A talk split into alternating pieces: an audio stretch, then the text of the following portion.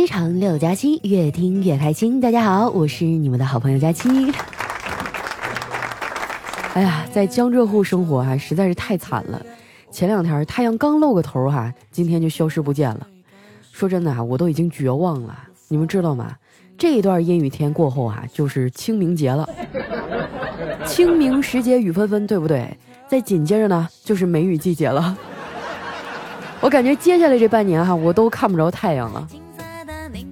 当初啊，我要来南方上班的时候，很多朋友都劝我再考虑一下，说这个南北方啊有着巨大的差异，我肯定适应不了。我当时也不信那个邪哈，义无反顾的就来了上海。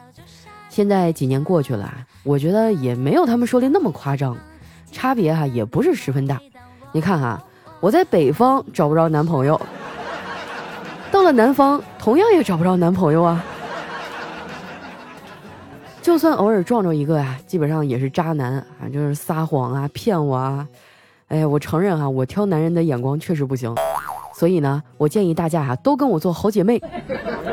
你们的男人让我先挑挑，这样一来呢，我挑剩下的男人哈，就都是好男人了。现场有没有报名的小姐妹啊？抓紧时间私信我。你慢慢想，就算你半夜想通了也行啊，不用怕打扰我，我睡得晚。每次我一提熬夜哈，就有小伙伴过来劝我早点睡。我求你们别劝了，臣妾做不到啊。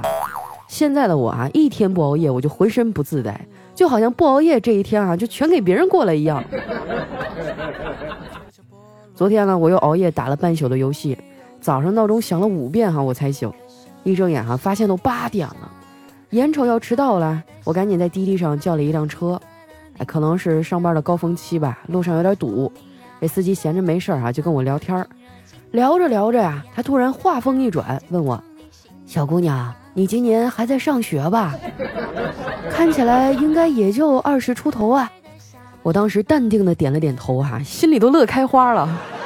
下车以后，立马就给了他一个五星好评。在这儿呢，我真诚的建议哈，每个滴滴司机呢都能向他学习一下，你开心我快乐，大家一天都美滋滋的，多好啊！下了车呀，我慌里慌张的进了写字楼，没想到在电梯里啊碰见了以前合租的室友，好久没见了哈，我们俩就简单的聊了几句。我问他，哎，你现在在哪个公司上班啊？在哪层啊？他说，啊，我在六层，就是那个几乎全是九零后的公司。我跟你讲啊，我们公司这堆小孩家里都老有钱了，而且大部分啊都是海归。我就附和他说，哎呀。那你们公司挺高大上啊！他皱了皱眉头啊，说：“不是，因为我们公司给的工资实在太低了，穷人家的孩子根本就不来应聘呢。”也不都是这样吧？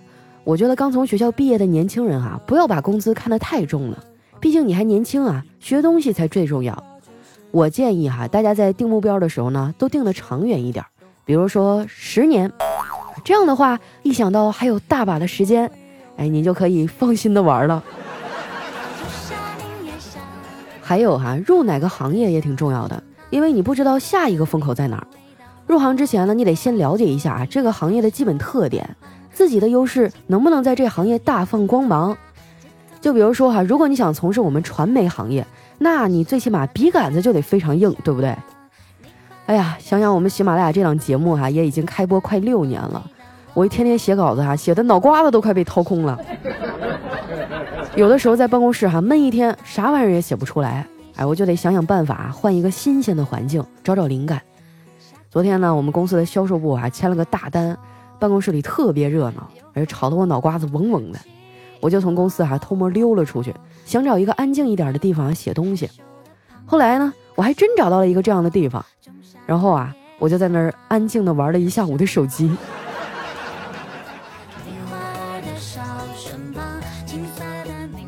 现在呀，对于我来说，启动工作的最佳时间就是这局打完，因为我最近迷上了一款手游哈，没事儿就打开来玩两局。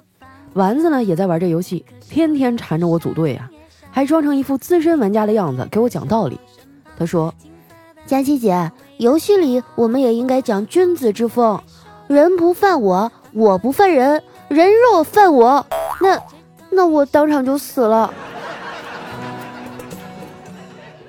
后来啊，经过几轮的激战，我终于明白了丸子在这游戏里存在的意义。他呀，就是过来凑数的。我就纳闷了，你说他在游戏里手残成这样，可是他在火锅里夹丸子的时候呢，却是一夹一个准儿。而且他打游戏的时候还特别爱戴耳机啊，我明明就在他跟前呢，还非得通过语音才能联系上他。有时候网络不好啊，说话还延迟，就大大影响了我们战队的成绩。后来我实在没招了啊，就劝他：“丸子，你以后还是少用耳机吧。经常用耳机啊，容易导致听力变差。我当年就是每天插着耳机啊，疯狂的听英语，结果啊，英语听力考试就没及格。”丸子白了我一眼，说：“那肯定是你耳机坏了。我前一段时间耳机也不好使，声音特别小，后来去专卖店修了一下，到那以后啊。”客服帮我掏了掏耳朵，掏完以后啊，果然这个音质就觉得好多了。这客服也是牛逼哈，能一眼就发现丸子这个埋汰邋遢的本质。自从我认识丸子以后哈，我之前很多的观念都被颠覆了。以前哈，我觉得眼见为实，耳听为虚，现在我觉得哈，眼见也不一定为实。就比如说哈，我以为我看见的是一把椅子。但是在丸子的房间里呢，它其实是个大衣柜。不过即使房间乱成狗窝哈，丸子也毫不在乎，天天还是吃了睡，睡了吃呢。前两天啊，我心情不太好，他还跑过来开导我。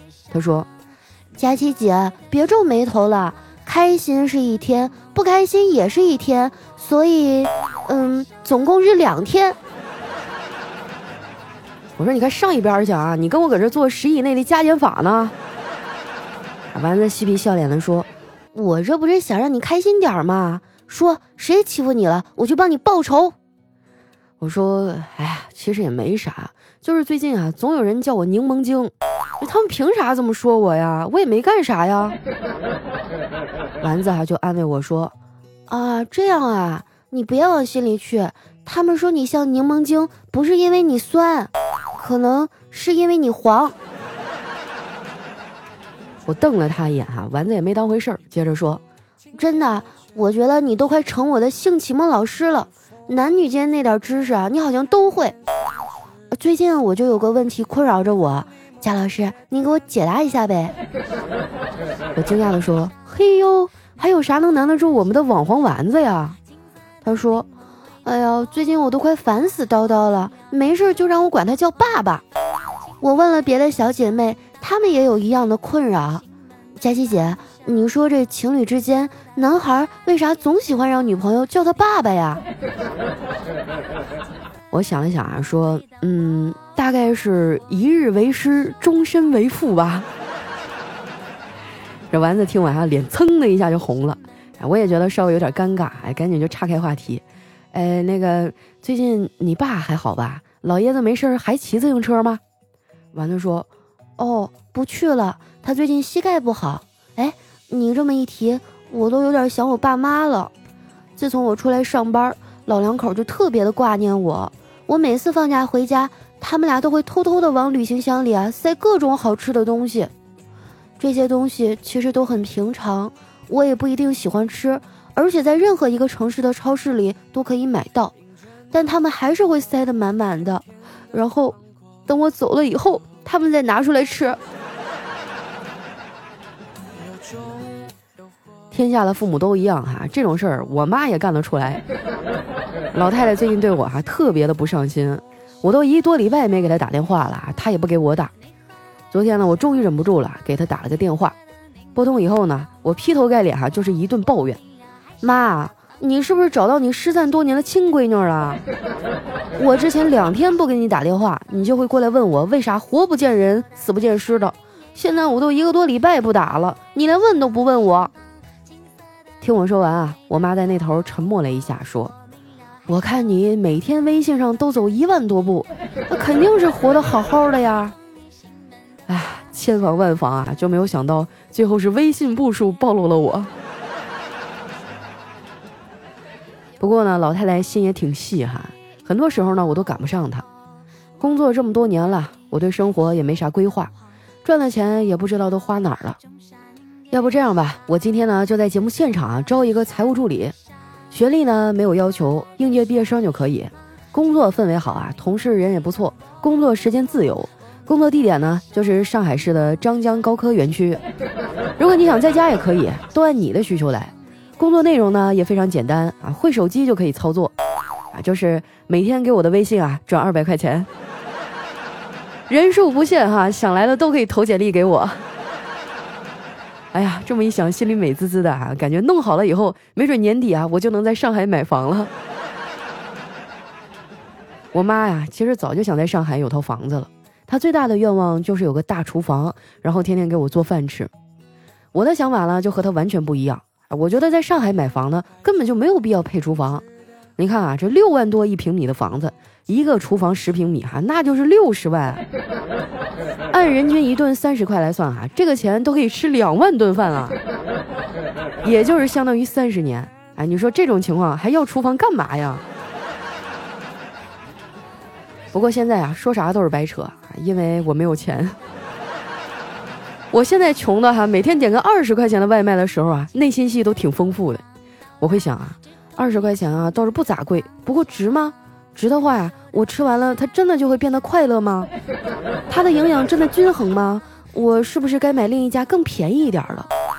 但是啊，当我点四十块钱的奶茶的时候啊，除了觉得爽啊，我一般啥都不想。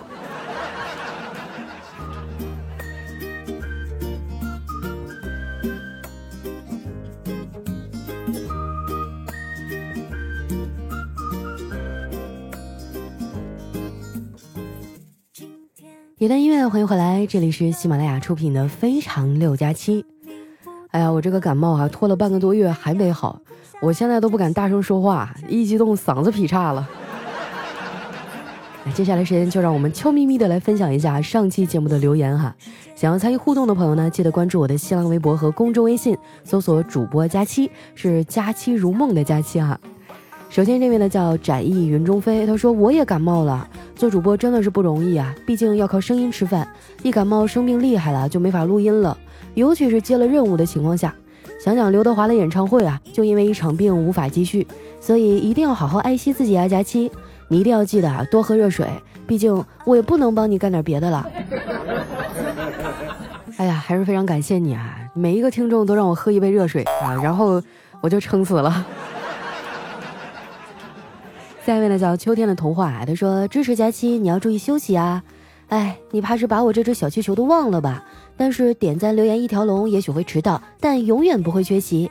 喜马拉雅提醒您，段子千万条，佳期第一条，节目不点赞，亲人两行泪。怎么会忘呢？我记得以前经常能在留言区里看到你啊，但是有一段时间没见了，我还以为你投入了别的主播的怀抱。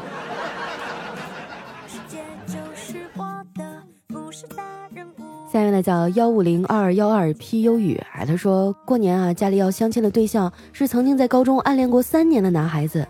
本来百般推辞的我啊，看完照片就去了。好奇之下问他相亲几次了，他沉默了半天啊，说其实是第一次。今天本来打算去上班啊，逃过一劫，结果听到他妈说是我，就请假了半天。他说他十六岁因为腼腆错过的事情，或许二十六岁可以弥补。咦，好甜啊！真的会有这种事情吗？我觉得言情剧都不敢这么演。好期待下文啊！我希望你们接下来有进展的时候要过来跟我报告一下。下面呢叫秋天变夏天，他说从二月份开始啊，每一期都给佳期留言，有时候没得写啊，就变着法的夸你。最近开心又不开心，希望佳期要能好好休息，不要再遭遇流感了。再啰嗦一句，你得多运动啊，要提高抵抗力呀。哎呀，我运动这事儿就是三天打鱼两天晒网，我办过好几次的健身卡，我还买过私教课，结果过完年回来啊，发现我那教练不干了，这就不赖我了，对不对？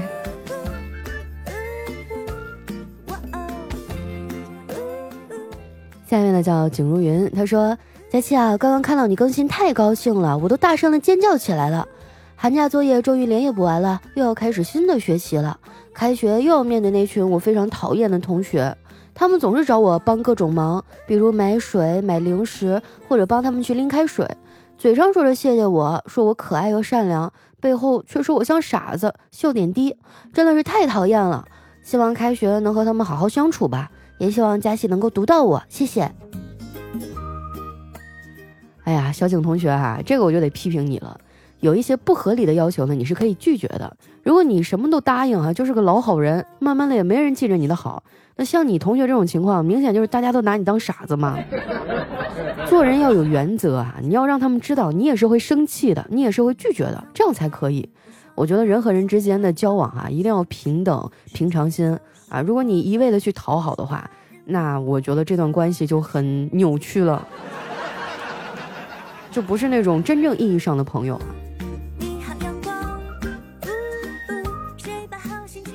下面呢叫长山找子龙，他说：“佳琪你好，感冒好些了吗？我其实啊和东北也挺有缘分的，大学毕业呢就去长春学了半年的日语，其实和你也算半个老乡吧。听你说上海的冬天很冷，暖气也不给力，很无奈。佳期有困难，老乡来支援。我给你支个招啊，你去热瑜伽教室练瑜伽，别看外面雨夹雪的，教室里会把温度调到四十度，让你骨髓里都觉得热。开始练各种姿势以后啊，你会汗流浃背，汗如雨下。”练完瑜伽，包你既暖和了身体，又减了肥，一举两得。等你练得热血沸腾的时候啊，如果再遇到一位帅气的瑜伽教练小哥哥，就你的情况啊，估计他会手把手的教你，纠正你的姿势啊，那你就真的是艳福不浅了。哪来那么多帅气的小哥哥呀？你等会儿啊，明天我就搜一下附近有没有这种瑜伽房。下面呢叫加西亚的萨姆尔，他说我们家门口啊长期蹲着一只流浪的橘猫，我一走近啊它就喵喵的叫，并且一直的蹭我腿，但是我想摸摸它的时候呢，它却伸出爪子来挠我。后来啊我就把家里吃剩的什么桂鱼啊、大虾呀、好鱼好肉，还配着高级的猫粮，天天拿给它吃，坚持了两个月。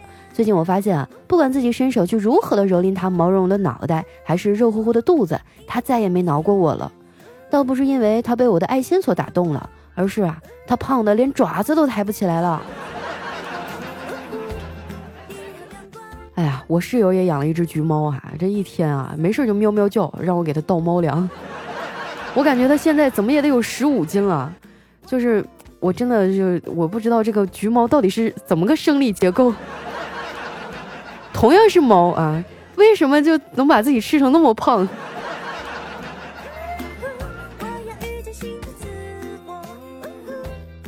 来看一下我们的下一位啊，叫刷电线杆的老毒物。哎，他说有一个病人啊，一瘸一拐的进来，这医生问你的腿怎么了？这病人说，哦，老婆发怒就给了我一脚，没来及跑，正好踢在腿上了。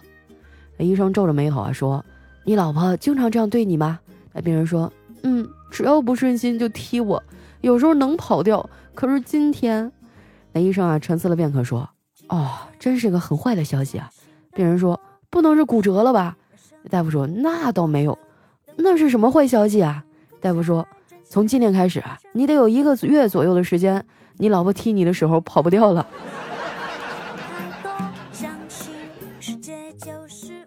有什么话不能好好商量着说呢？是不是？你踢腿还影响上班，你扇他嘴巴子呀？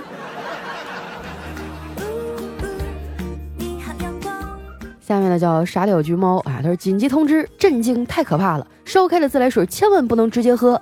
经国内外数百名专家及几千位临床联合实验表明，无论是城市还是农村，无论是大铁锅还是电水壶，饮水机烧开的自来水千万不要马上直接喝，因为烫嘴。哎呀，我一看到这种震惊题，我都脑袋疼。就我们家那个群哈，一共就四个人，然后我爸妈成天发，我我估计我哥已经把群屏蔽了。但是我爸妈他光发，他还需要互动，没事就艾特我。哎呀，闺女，你看到了吗？震惊！上海市发布了啥啥啥啥啥。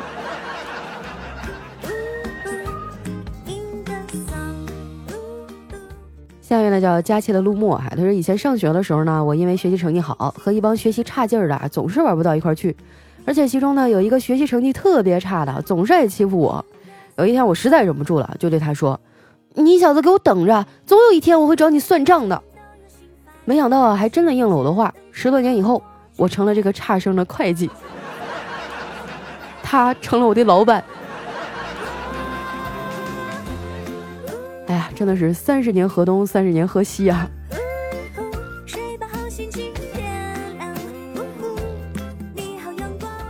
下面呢叫最爱佳期六六六 z 哈他说有一天呢老妈给我中华上下五千年啊突然读到这个神农尝百草的故事的时候呢，他淡定的说了一句：“他是怎么知道这个草可以治病的？他有病吗？”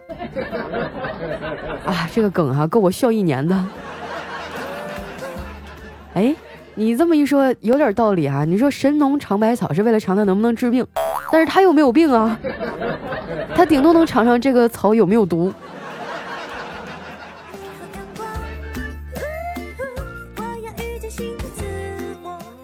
下面呢叫天音可爱冰露，他说某一天啊，小陈上班的时候呢，接到一通电话，讲了两句啊，就匆匆忙忙跑去请假了。那小陈说：“经理，我要请假，我老婆要生孩子。”哎，经理说：“啊，好的，你快去。”于是小陈二话不说啊，飞也似的走了。二十分钟以后呢，这小陈啊衣衫不整的回来了。经理看到他就问：“怎么这么快就回来了？生男的还是女的呀？”哎，小陈说：“啊，这个啊，这个得十个月以后才知道。”哇，二十分钟，就算是家住在公司附近吧。哎呀，真的是有些事儿经不住细想啊，一想就觉得，哎。来看一下我们的下一条，来自千山人迹哈，他说，昨天晚上啊，跟媳妇儿带两岁的儿子去吃涮羊肉，结果儿子晚上上吐下泻，我们两口子就带着他上医院。本来我就挺着急的，心烦意乱的，媳妇儿还一直在那哭。我就吼他，我说你别在那哭哭啼啼的，烦死了。他回了我一句：“不是你的孩子，你当然不心疼了。”咦，哎呀，这个这个，这道家庭伦理题留到我们下一期再做。下面呢叫爱你哦五二幺五二幺五二幺，他说两个朋友吃饭啊，看见桌子上有一盘芥末，谁都不认识，甲哈就舀了一勺吃了，当时就泪如雨下。这个乙呢，看见了就问他说：“你怎么了？”哎，甲说：“没啥，我想我爹了，他一辈子都没吃过这么好的东西。”于是啊，这个乙也舀了一勺吃了，当时也泪如雨下。甲见状就问他：“你怎么也哭了？”哎，乙说：“我也想你爹了，他怎么就生了你这个混账啊？” 哎呀，这个段子真的太老了，我记得我第一次看这段子的时候，大概还在上小学。来看一下我们的最后一位哈，叫小时光。他说，玛丽太太呢，因为闯红灯上了法庭。这法官呀就盯着他看，说：“玛丽太太，是的，你以前在西区小学当老师？是的，你怎么知道啊？”哎，法官就笑了，我曾经是你的学生啊。这玛丽太太也笑了啊，就轻松了起来。法官接着说：“我等这一天啊，等了二十多年，现在罚你抄一千遍，我闯红灯，我错了，以后再也不犯了。”这大概就是君子报仇，十年不晚吧。仔细想想啊，其实干我这一行也可以报仇。以后你们谁得罪我了，我就在下期节目里头把他写死，直接给你拉到火葬场去。好了，开个玩笑哈。那今天留言就先分享到这里了。喜欢我的朋友呢，记得关注我的新浪微博和公众微信，搜索主播佳期啊。每天呢都会有很多好玩的段子呀，还有我的搞笑啊、自拍啊，发到微博上。啊，希望大家能多多给我留言支持我们的节目。那今天就先到这儿啦，我们下期节目再见。